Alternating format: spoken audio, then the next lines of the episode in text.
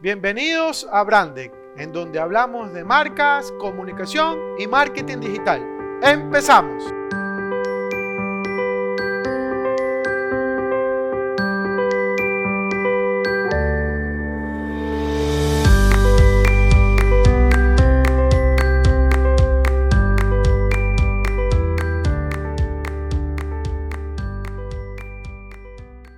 Hola emprendedores, ¿cómo están? Espero que estén muy bien, deseándoles que sus negocios se encuentren de la mejor manera, los éxitos de siempre. Me tomé este mes de junio de un poquito de vacaciones para organizar mi trabajo, eh, planificar, ustedes saben, pues no. Y el día de hoy quería hablarles acerca de los movimientos y las marcas, estos movimientos LGTBI, los movimientos de las mujeres, etcétera, que eh, el pasado junio hubieron algunas cosas que las marcas hicieron y me gustaría comentarlas el día de hoy. Eh, para entrar en materia, ustedes sabrán muy bien que a lo largo de la historia, las personas se han unido para lograr cosas juntos, desde el derecho al trabajo para las mujeres hasta la misma caída del muro de Berlín. Quiere decir que no es que se unieron gente y vamos a tumbar o tenían un nombre de ese grupo, no, sino más bien de que hubo un, eh, hubo un impulso de las personas para poder derribar este muro, ¿no? Entonces, básicamente lo que ha pasado es que el ser humano se ha unido por causas, cualquiera que ésta sea, ¿no? Algunas han sido positivas y otras negativas. Y lo digo negativas porque principalmente para las personas que están o son afectadas, les va a resultar sumamente negativas.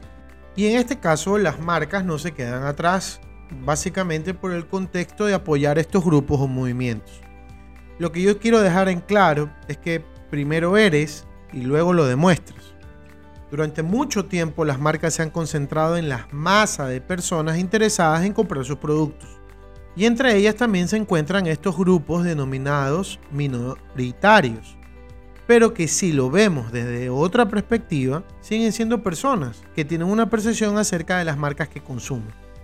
Ahora bien, ¿por qué primero eres y luego lo demuestras? ¿Por qué dije eso? Porque durante mucho tiempo las marcas no les ha interesado y al parecer desde hace un par de años desean dar un giro a esa situación.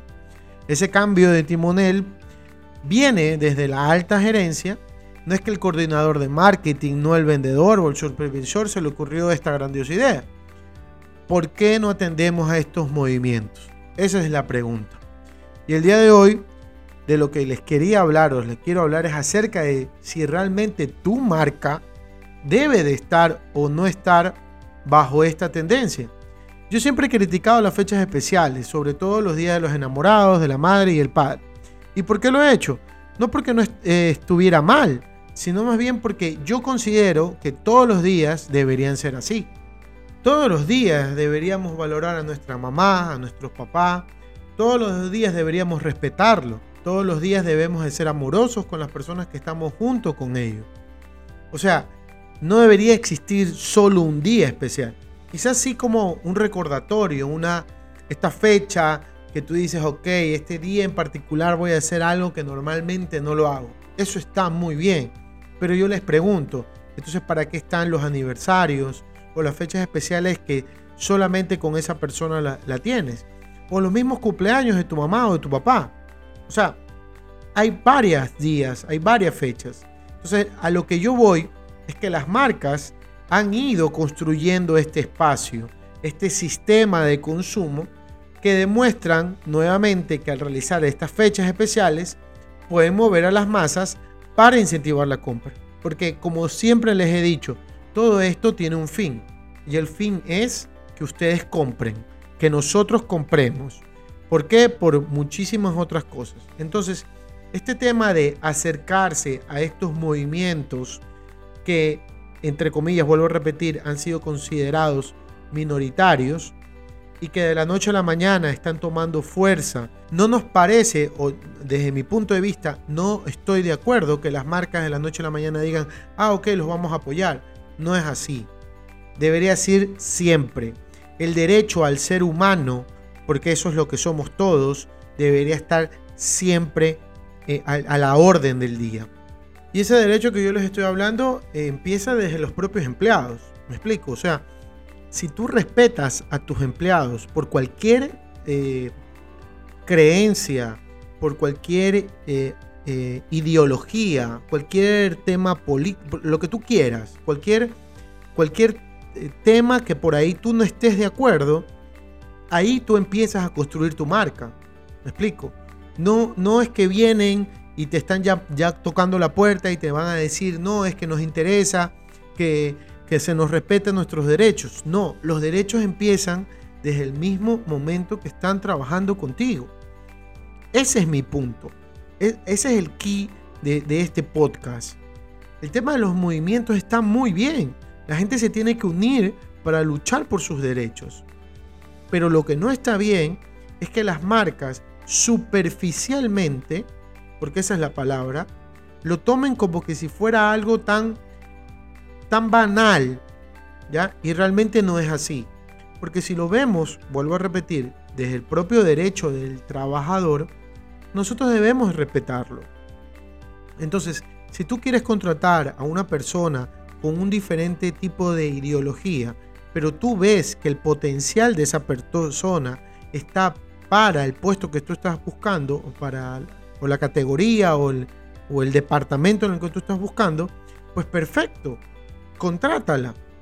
Pero va más allá del contratar, sino más bien de respetar. Y sobre todo, tú como marca hacer respetar el derecho de este trabajador con el resto de sus compañeros. Y ahí sí, no salir a, con una banderita, decir, sí, nosotros somos, eh, apoyamos estos movimientos. No, no se trata de eso. El trabajo se lo puede hacer de forma silenciosa. ¿Por qué? Porque así también se construye una marca. Porque si tú le das el respeto y el derecho a ese trabajador, él va a hablar siempre bien de ti, porque me dieron la oportunidad, porque me dijeron, me respetaron mis creencias y mis ideologías. Entonces, ¿qué es lo que pasa? Marcas como Apple realizan productos que ayudan a Red, que es una fundación que ha generado más de 650 millones de dólares para la lucha contra el SIDA. ¿Qué es lo que ocurre con esta marca en particular? Ellos crearon un producto y dijeron, oye, mira, yo con este producto que estoy poniendo en el mercado, si tú lo compras, el, porcentaje de ventas va a ir directamente a esta fundación. Eso te ayuda muchísimo al tema desde la perspectiva de responsabilidad social. Y eso está muy bien. Así también, eh, hasta esta misma marca, el presidente se ha considerado uno de los eh, que apoyan estos movimientos LGTBI. Entonces, ¿cuál es mi punto? Que al final del día, si tú eres lo más transparente posible dentro de tu comunicación junto con tus empleados, la percepción de tu marca con respecto a cualquier movimiento va a ser siempre de respetar y apoyar. Porque al final del día, como les he dicho, somos seres humanos. El mes de junio eh, fue el mes del orgullo LGBT y algunas marcas se sumaron para la igualdad. Entre ellas estuvieron las marcas como Victoria's Secret, Vogue, Calvin Klein si se dan cuenta son marcas de moda y que en muchas ocasiones han sido sujetas a comentarios negativos por parte de la comunidad debido a la falta de respeto por parte en general de todas las personas que tienen sobrepeso o que no respetan a modelos trans, etcétera, pues, ¿no? Quizás eso también tiene que ver mucho con la ideología de la marca. Pero lo que sí sorprendió es que de la noche a la mañana Victoria's Secret sacara una nueva campaña en donde, eh, según Marta Pierce, que es la directora de marketing, eh, y cito, estamos creando una plataforma que construirá relaciones nuevas y más profundas con las mujeres. Y añade que podemos transformar la forma en la que nos conectamos. Entonces ahí aparecen un sinnúmero entre comillas, de embajadoras. Entre ellas, una de las más importantes está Mega Rapón, que es eh, una jugadora de fútbol profesional que ha ganado muchísimos títulos eh, con su selección en Estados Unidos y que está y que conforma esta nueva campaña de BS Collective, que es la nueva campaña de, de Victoria's. Entonces, les pregunto, ¿tu marca debe estar realizando este tipo de actividades? Esa es la pregunta aquí. Y eso es lo que yo quisiera darles ideas, darle eh, connotación, a ver si ustedes quieren realmente apoyar. Porque vuelvo a repetir, ustedes tienen que serlo, no solo parecerlo. Porque el serlo es lo que va a demostrar. Entonces, la respuesta es muy simple, va a depender de las características de tu marca y sobre todo si es sincera. Si tú realmente quieres ayudar, si tú realmente quieres colaborar, si tú realmente quieres aportar, si la marca puede decir una cosa, pero casa adentro hace otra completamente diferente, eso no es bueno para la construcción de la marca. La coherencia es lo que ayuda a tu marca a ser reconocida. Entonces lo que se tiene que dejar en claro es que cada, eh, cada marca debe ser siempre transparente y sobre todo respetar y exigir respeto para sus empleados. Eviten lo ocurrido con temas como las marcas de, de, Biersdorf. Uno de sus ejecutivos supuestamente dijo que no hacían cosas de gays en Nivea. Y después salieron a decir que supuestamente esas presuntas declaraciones homofóbicas no concuerdan con los valores de marca y empresa. ¿Para qué? Para que después sacaran una colección y presentaran una edición Pride de Nivea. ¿Cuál es la lección? La lección es mientras tu marca sea sincera, transparente y sobre todo que respeta al personal por sus valores y creencias, esta percepción de las personas sobre la marca va a ser consecuente con los actos que realizamos. Por favor, no se dejen llevar por un simple día, mes o fecha conmemorativa. Todos tenemos los mismos derechos y oportunidades.